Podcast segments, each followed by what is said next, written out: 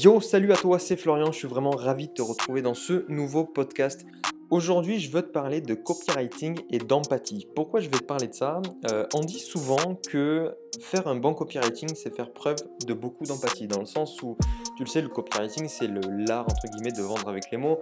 Tu as de la persuasion, tu as de l'influence, et pour correctement persuader, pour comment correctement influencer, tu dois en fait plus ou moins rentrer dans la tête de tes prospects, de tes lecteurs, de, ton audience, pour justement, ben voilà, être ressentir en fait ce qu'ils ressentent, leur faire ressentir aussi, enfin les mettre en, face de, leurs problématiques, de, de, leurs challenges, etc. Pour justement ben, qu'ils prennent plus conscience, ou du moins qu'ils accentuent le fait que ça doit changer aujourd'hui, et ça doit changer grâce aux produits que tu proposes, aux services que tu proposes, à l'accompagnement, etc., etc.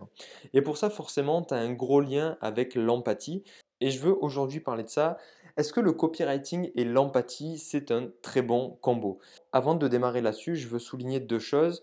Euh, tu as clairement, en fait, utilisé l'empathie dans le copywriting ou dans ce que tu fais et les personnes qui sont naturellement plus empathiques. Est-ce que les personnes qui sont naturellement plus empathiques utilisent plus facilement l'empathie et donc ont un meilleur copywriting? Oui, clairement. Mais est-ce que ça veut dire que si toi, tu n'es pas empathique du tout, tu ne peux pas faire un bon copywriting et tu ne peux pas user correctement de l'empathie, ça c'est complètement faux.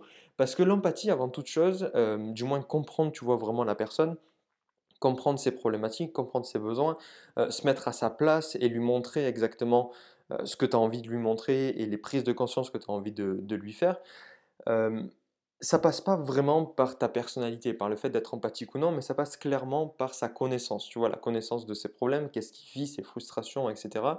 Et si tu comprends tout ça, si tu sais l'utiliser, si tu sais exactement, tu vois, bah, ce qu'il vit, etc., ça je, je le répéterai jamais assez, tu vas naturellement user de l'empathie et tu vas naturellement avoir un meilleur copywriting.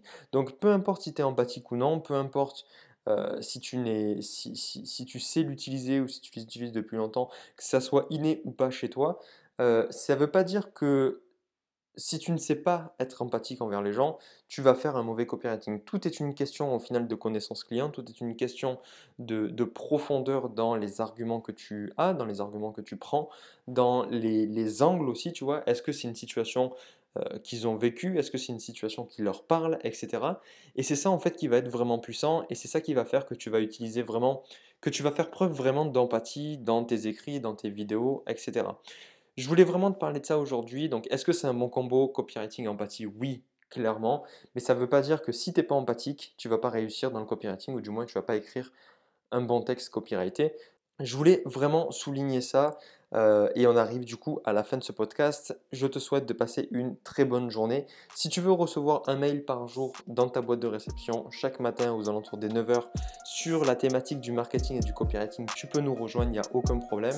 Euh, faut juste que tu t'attendes voilà, à recevoir un mail par jour sur le copywriting et le, et le marketing. Euh, les liens de toute façon sont dans la description si tu veux aller voir ça. Et moi je te souhaite de passer une très bonne journée. Je te dis à très bientôt dans un prochain podcast. C'était Florian. Ciao